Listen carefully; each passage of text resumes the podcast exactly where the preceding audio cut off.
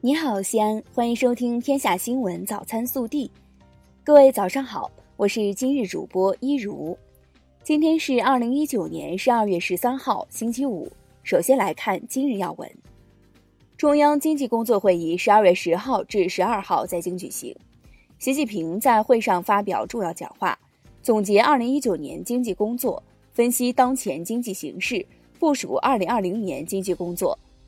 会议指出。明年要抓好以下工作：一、坚定不移贯彻新发展理念；二、坚决打好三大攻坚战；三、确保民生，特别是困难群众基本生活得到有效保障和改善；四、继续实施积极的财政政策和稳健的货币政策；五、着力推动高质量发展；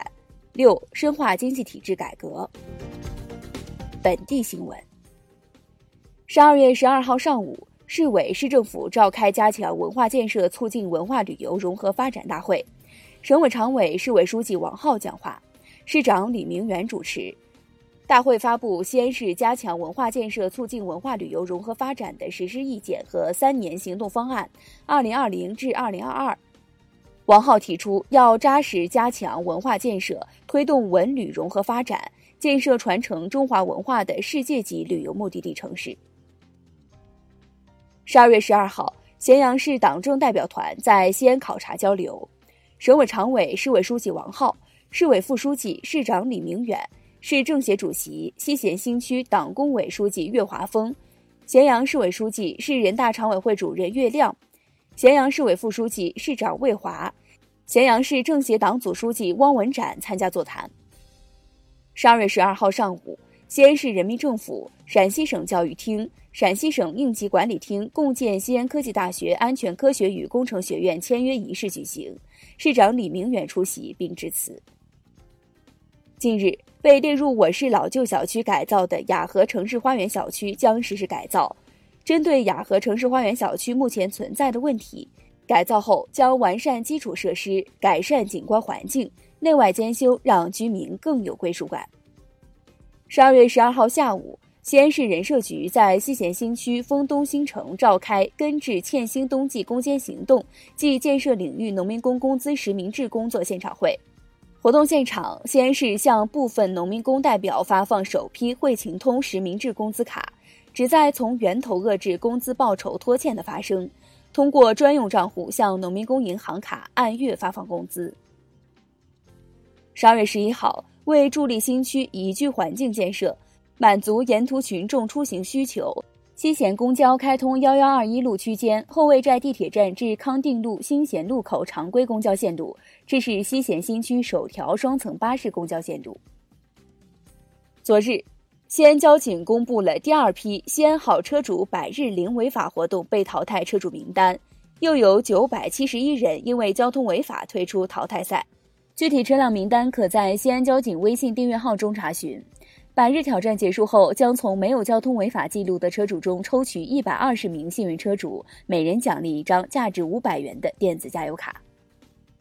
十二月十一号下午，公安雁塔分局电子城派出所便衣民警在抓捕一名涉毒逃犯时，被嫌疑人持刀捅伤，受伤后，民警依旧勇追毒贩，最终因体力不支倒在路边。目前，警方正在全力缉捕嫌疑人惠小飞。十二月十一号，在天津举行的二零一九年举重世界杯暨二零二零年东京奥运会资格赛女子五十九公斤级比赛中，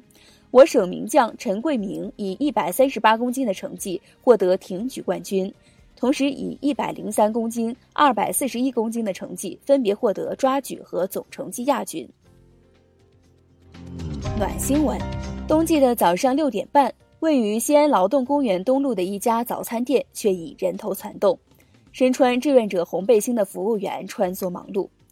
这家特殊的早餐店由西安高新区爱心企业家陈笑发起成立的爱心粥屋，从二零一八年六月至今的五百多天里，风雨无阻地为周围的环卫工人、孤寡老人等无偿提供早餐，让他们感受到社会的温暖。国内新闻。近期有澳大利亚和美国的学者相继批评澳美等国出现中国恐惧症。中国外交部发言人华春莹十二号表示，现在一些西方国家政客和媒体似乎集体患上对华恐惧偏执症，表现为逢中必反，对中国污蔑抹黑无所不用其极，完全丧失底线和良知。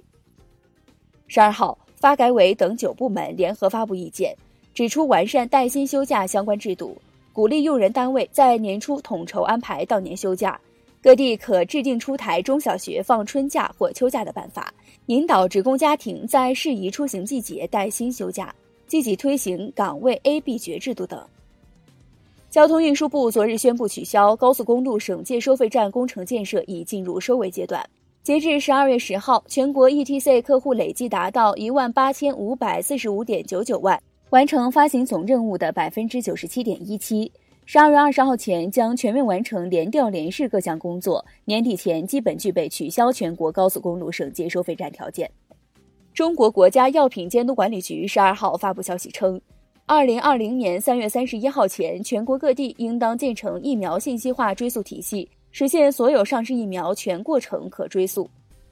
十二号，中国航天科技集团有限公司总经理透露了中国航天科技集团面向二零三零年和二零四五年将开展的重大工程项目，其中包括太阳系近邻宜居行星太空探索计划“密音计划”。密音计划将通过发射宇航飞行器，以直接成像手段率先发现和认证太阳系外宜居行星，并刻画其宜居性。